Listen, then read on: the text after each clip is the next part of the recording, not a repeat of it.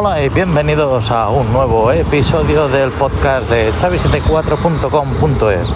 Hoy estoy grabando sin micrófono, así que eh, bueno, el micrófono el que lleva el propio iPhone y puede ser que escuchéis pues ruido aquí de, la calle, coches pasando y todas estas cosas.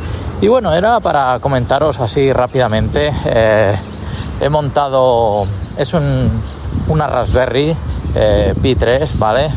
Con un Asterix en la versión 20.5 y bueno, he hecho un par de, cosillas que ya tenía ganas de hacerlo hace tiempo. Una de ellas era poner el GOIP eh, que tengo de cuatro canales eh, GSM, ¿vale? Pues tengo dos tarjetas. Una de ellas pues la tengo en una plataforma con un Asterix en la nube y la otra tarjeta la estoy utilizando ahora mismo en, eh, en esta Raspberry Pi que está en local, ¿vale? Y que bueno, eh, ahí tengo pues ahora mismo integrado un WebRTC que va genial y eh, también pues con el, la, gracia de este nuevo sistema es el envío de SMS pero también la recepción de los SMS que los pase vía mail. Y otra cosa que he logrado hacer, no sé si conocéis eh, DISA. DISA es un sistema que tú eh, llamas a un número y sabes el, el PIN, te levanta el tono y puedes realizar la llamada, ¿no? Entonces eh, estás utilizando esa línea móvil para sacar las llamadas por ahí. Pues bueno, yo eh, he cogido eh, esta este implantación de DISA, pero en vez de eh, yo llamar a la centralita, yo envío un SMS y la centralita me llama a mi móvil, ¿vale? Solo si recibe el SMS de un ID específico. Cualquier otro ID que envíe un SMS, pues no, no recibo nada. Entonces, ¿para qué sirve esto? Bueno, una de ellas es por ejemplo, eh, yo cojo, mando un SMS que ponga 2000 eh, y lo envío a ese número de, móvil, lo recepciona el GOIP y eh, si la extensión 2000 existe dentro de la centralita, sea sea un IVR o una extensión, se pone a timbrar esa extensión, ¿no?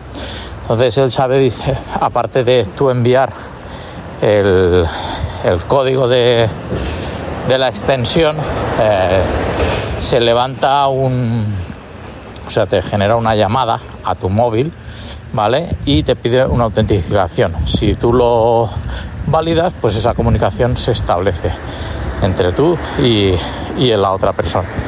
¿Vale? Y te sirve tanto para llamadas internas a la centralidad o llamadas externas, porque lo que te está dando es tono para llamar a cualquier sitio. Así que eso está genial.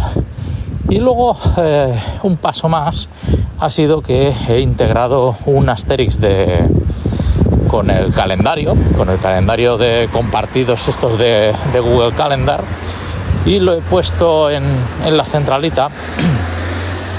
Entonces yo voy marcando eventos en, en el calendario y eh, normalmente el título del calendario, en vez de poner letras, pongo números de teléfono y cuando llega ese evento eh, yo le pongo que cada, cada vaya cogiendo fracciones de hora en hora y que lo vaya refrescando, eh, que haga 10 minutos antes la llamada de cuando está establecida.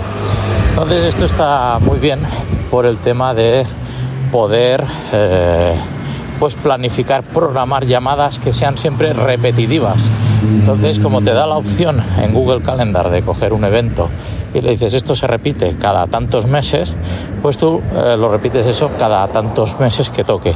¿Qué pasa? Que si tú, por ejemplo, empiezas un jueves y lo repites cada tres meses, el propio Google Calendar te da la opción de, eh, te dice, pues, eh, si lo haces en jueves, te dice, pues el último jueves de cada de, de, cada tres meses. Entonces marcas esa opción y, esa, y ese evento saltará cada, cada tres meses. Y, y otra más es eh, esto del calendario, pues ya digo, eh, está muy bien, ¿vale? Eh, sabía que existía, pero no le veía la utilidad y salió pues un, un, proyecto donde esto podría ser viable, ¿vale? Es más, tiene la opción que aparte de realizar tú las llamadas, es que las llamadas que se efectúen generas otro, un segundo calendario y esa llamada queda registrada en ese calendario, por ejemplo, la duración, si ha sido eh, de tantos segundos y eh, si, ha sido respondida o no. Claro, se graba en el calendario siempre y cuando eh, pues pase 3-4 segundos, porque si no, si le pongo 0 segundos, todas las llamadas para mí serían contestadas y quedarían grabadas en el calendario. Y de esa forma pues tengo un calendario que son llamadas eh, eh, registradas y es como un CDR, ¿vale? Entonces veo ahí la duración de esa llamada que he efectuado, siempre que hay interacción.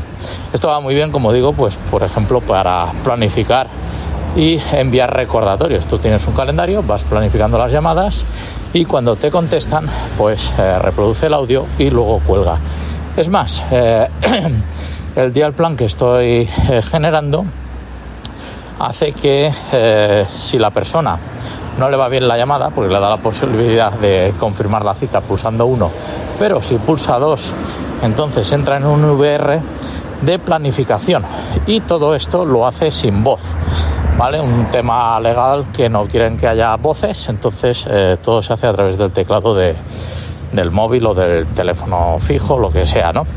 Entonces reconoce los tonos y te dice eh, teclea el número de teléfono, teclea el número y luego eh, te dice si es correcto el número, si es correcto. Entonces confirmas y te pide luego pues el año, el mes, el día y la hora cuando quieres que te vuelva a llamar. O sea, es un sistema eh, muy automatizado y eh, pensado pues para esto, citas periódicas y repetitivas. Así que bueno, esto de, como he dicho, del Google Calendar, pues se puede hacer también con calendarios de Microsoft Exchange.